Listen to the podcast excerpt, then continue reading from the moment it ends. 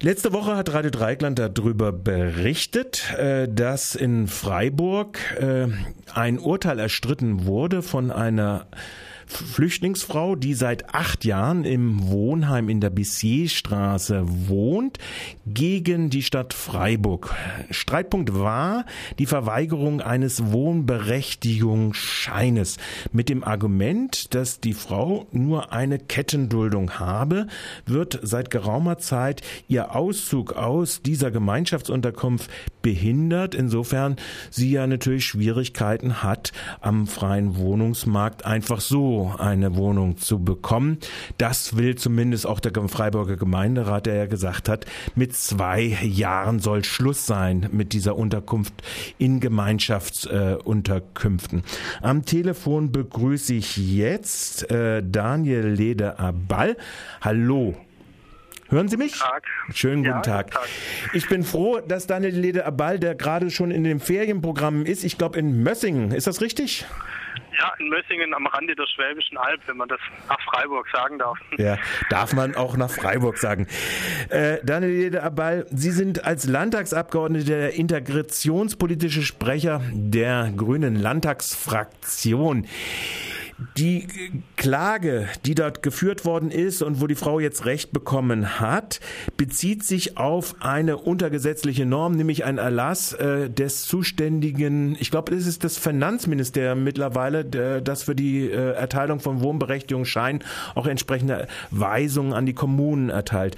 Eigentlich ist das doch ein, äh, ein Thema, das in der Landespolitik ganz leicht jetzt regelbar sein müsste. Oder gehe ich da ganz falsch?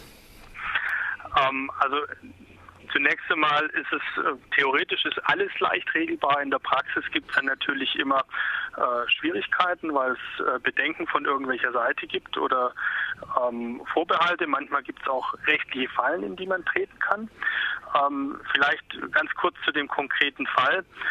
Ähm, ist es natürlich so, dass wir ähm, die, die Kettenduldungen an sich für sehr problematisch mhm. sehen das sollte ja ursprünglich mal eigentlich auf anderthalb Jahre beschränkt bleiben. Die Duldung ist allerdings ähm, in der deutschen Rechtspraxis leider extrem ausgeufert, weil man sich nie zu einer ordentlichen Bleiberechtsregelung durchringen konnte, genau. die dann auch eine Anschlussperspektive für die Menschen mit äh, Kettenduldungen äh, bringt. Die Bleiberechtsregelung ist nach wie vor in der Diskussion im Bundesrat. Allerdings hat da weder das äh, grüne und rote Lager noch das schwarz-gelbe Lager eine ausreichende Mehrheit. Und äh, dementsprechend gibt es hinter den Kulissen immer wieder Verhandlungen, die aber bisher noch nicht ähm, noch kein Ergebnis gebracht mhm. haben. Ähm, also das vielleicht mal ganz allgemein zur zum Rahmen, ja. Mhm. ja. Ähm, es, ich halte es, sage ich ganz offen und ehrlich, für einen unhaltbaren Zustand, dass ähm, Personen über lange Jahre hinweg in äh, Gemeinschaftsunterkünften leben sollten, die dafür eigentlich auch nicht vorgesehen sind. Also auch in äh, auch von der Lebensrealität, die dort wirklich äh, stattfindet oder die die Leute dort erdulden müssen, äh, auch in keiner Weise geeignet ist, für so lange Zeit dort in solchen Unterkünften zu leben. Zumindest ist das häufig der Fall. Ähm, und wir brauchen da eine Änderung. Mhm. Ich kann Ihnen jetzt gar nicht genau sagen, welches Ministerium im Moment für die Wohnberechtigung zuständig ist. Ähm, aber wir sind von der Landesseite ja momentan damit befasst, das Landesflüchtlingsgesetz, äh, also das Flüchtlingsaufnahmegesetz zu ändern. Und äh, auch da spielt die Frage der ähm, Unterbringung, insbesondere der Anschlussunterbringung, ähm, eine Rolle, die wir eigentlich, eigentlich verkürzen wollen und die Möglichkeiten schaffen wollen, dass Flüchtlinge äh, schneller aus den Gemeinschaftsunterkünften ausziehen können schneller ausziehen können. Allgemeines Ziel. Ich denke, dass äh, wir haben ja in Freiburg die Situation, dass eigentlich der Gemeinderat in schöner Regelmäßigkeit immer wieder fraktionsübergreifend, also das ist auch eine Besonderheit in Freiburg, äh, dieses unterstreicht, aber trotz und alledem kommen wir dann in die Fallstrecke Nein, dass konkret vor Ort dann jetzt zum Beispiel die Stadt in Berufung geht. Deshalb sage ich nochmal, äh, kommen wir nochmal zurück zu diesem, äh, das ist ja ein untergesetzlicher Erlass. Wäre es ja. nicht angezeigt, auch mal zu sagen, springen wir mal über die äh, äh, Schatten schnell rüber und machen zumindest das, was wir jetzt mal gesetzlich regeln wollen, setzen wir mal diesen Punkt außer Kraft, dann braucht die Stadt Freiburg nicht in Berufung zu gehen in Ausführung eines eines äh, Landeserlasses und wir hätten dann eine Situation, wo wir an diesem äh, für, für viele Leute schnell eine schnelle Lösung finden würden. Gerade die, die in diesen Dauerkettenverhältnissen, äh, Duldungsverhältnissen sind. Ja, also äh, im Prinzip teile ich das auch absolut. Ich also ich selbst wäre auch bereit dafür und ich bin auch sicher, dass meine Fraktion dies mittragen würde. Ähm, ob wir damit ähm, beim nachher zuständigen Ministerium auch durchdringen werden, das kann ich jetzt einfach noch nicht prognostizieren, weil ich, äh, weil wir dazu auch noch überhaupt gar keine Gespräche geführt haben. Mhm. Also insofern ähm, muss ich das einfach mal noch offen lassen, aber von unserer Seite kann ich die Bereitschaft dazu erklären.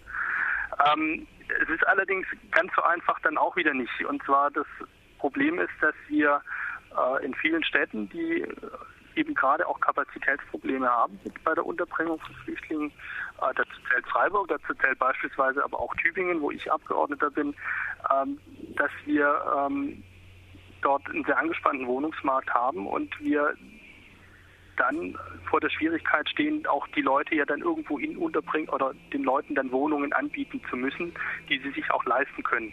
Ja. Beziehungsweise die ähm, entsprechend ähm, im sozialen Wohnungsmarkt liegen. Und äh, da bitte ich einfach darum, dass wir das äh, so realistisch sehen, dass das nicht von heute auf morgen sich dann dadurch alles entspannen wird, selbst wenn wir eine solche Regelung ändern. Ja, das ist äh, zweifelsfrei richtig, wobei natürlich die Schwierigkeit am privaten Wohnungsmarkt, äh, was zu finden, noch schwieriger ist. Das muss man dazu sagen. Ohne Wohnberechtigungsschein zumindest die Aussicht zu haben, äh, äh, dann reinzukommen in öffentlich geförderte Wohnungen, wird es noch wesentlich schwieriger, beziehungsweise wenn diese Möglichkeit generell wegfällt. Da sind wir uns einig. Also das ähm, äh, der Wohnungsmarkt insbesondere für Flüchtlinge, auch generell für Menschen mit Migrationshintergrund schwieriger ist, ist gar keine Frage. Ähm, und wir haben eben bestimmte Städte, wo wir ein großes Defizit beim sozialen Wohnungsbau haben, äh, beziehungsweise bei ähm, einfach auch Wohnungen mit oder Wohnraum mit günstigen Mieten und äh, zählen eigentlich alle Ballungsräume dazu. Das trifft ja. Stuttgart im Prinzip genauso wie Freiburg oder Tübingen, also die mittelgroßen Universitätsstädte. Ähm, da haben wir immer, immer Probleme. Gut. Was kann man denn jetzt so ein bisschen erwarten? Ich gehe mal davon aus, eine Gesetzesänderung. Sie sind ja dran an der Gesetzesänderung. Das hatten Sie ja kurz schon angesprochen. Das wird noch ja. ein bisschen, das wird bis ins nächste Jahr hineingehen. Aber so eine Frage wie jetzt unter gesetzliche Regelungen doch ein bisschen, äh, ein bisschen menschengerechter, sagen wir es mal so, äh, zu gestalten. Äh, das ist doch ein Feld, wo man doch gleich aktiv werden könnte. Ja, also wir sind ja im Prinzip auch schon drin. Also wir haben ähm, das ist eine Verordnung, die die Landesregierung auch ähm, vergangene Woche veröffentlicht hat. Die ging auf die Initiative der Abgeordneten zurück, äh, also der, der Abgeordneten von SPD und Grünen. Ähm, und zwar es wird ähm, zum Beispiel die Möglichkeit geben, also wir, ja, ich muss vielleicht nochmal ausholen, das Flüchtlingsaufnahmegesetz des Landes sieht ja bislang vor, dass ähm, nach Beendigung eines Asylverfahrens mindestens noch ein Jahr in einer Gemeinschaftsunterkunft gewohnt werden muss. Mhm. Ähm, und diese Regelung haben wir per Verordnung schon seit vergangener Woche außer Kraft gesetzt. Also es steht jetzt auch den Gemeinden frei, äh, sich äh, sofort um andere Unterbringungsmöglichkeiten, um Wohnungen für die äh, betroffenen Personen zu kümmern. Ähm, bloß für, um das gesetzlich zu regeln, brauchen wir noch etwas länger Zeit. Mhm. Ich kann jetzt äh, für diesen speziellen Fall ähm, auch noch nicht, ich kenne das Urteil nicht genau, wir müssen das auch prüfen lassen. Ähm, wir werden der Sache nachgehen und wenn wir die Möglichkeit haben, ähm, da schneller was, also schneller als die Gesetzesänderung ähm, vorzugehen, dann werden wir das auch tun. Das sagt, ähm, ja. Ich bitte einfach bloß ja. darum, dass wir uns, dass wir auch die Zeit bekommen, das zu ja. prüfen, weil ich jetzt, wie gesagt, dazu noch keine Zeit hatte. Das müssen bei uns auch die, äh, die Hausjuristen machen. Ähm, ich will aber den noch einen ganz anderen Aspekt reinbringen. Und zwar ist es bisher noch unklar, äh, was das Verfassungsgerichts, äh, Urteil des Bundesverfassungsgerichts für Sozialleistungen für Flüchtlinge in diesem Fall eine Rolle für eine Rolle spielen wird. Ähm, und zwar das Bundesverfassungsgericht hat ja entschieden, dass die Sozialleistungen, insbesondere für den Lebensunterhalt, das war der konkrete Fall, ähm, sich nicht äh, an dem Aufenthaltsstatus von Personen festmachen dürfen.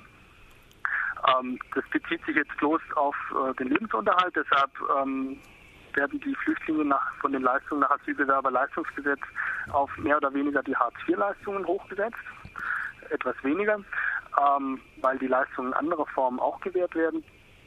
Ähm, was das Urteil offen lässt, und das halte ich eigentlich für die spannendste juristische Frage in diesem ganzen Urteil, was heißt denn das für andere Bereiche?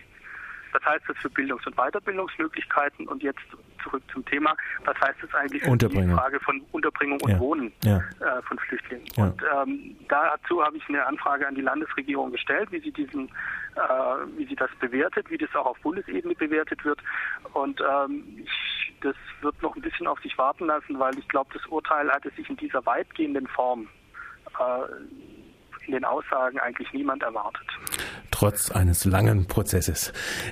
Trotz eines langen Prozesses, das ist richtig. Und ich halte das Urteil auch, also das Urteil ist hervorragend. Also das ist wirklich viel mehr, als ich mir erhofft hätte davon. Ähm, aber gleichzeitig hat das Bundesverfassungsgericht dann auch das nicht konsequent durchgezogen, sondern eben die Fragen auch zum Teil noch offen gelassen. Wie zum Beispiel die Frage der Bezahlung der angemessenen Unterkunft. Genau. genau. Das sagt Daniel Leder-Abal. Er ist Abgeordneter und migrationspolitischer, nein, integrationspolitischer Sprecher. Integrationspolitischer Sprecher, genau. Der Grünen Landtagsfraktion. Anlass war das Urteil des Verwaltungsgerichts Freiburg, das gesagt hat, die Verweigerung von Wohnberechtigungsscheinen für langjährig äh, hier lebende Flüchtlinge sei nicht rechtmäßig. Ich bedanke mich für das Gespräch und wünsche noch einen schönen Tag in Mössingen. Ja? Vielen Dank. Ja. Grüß nach Freiburg. Tschüss. Tschüss.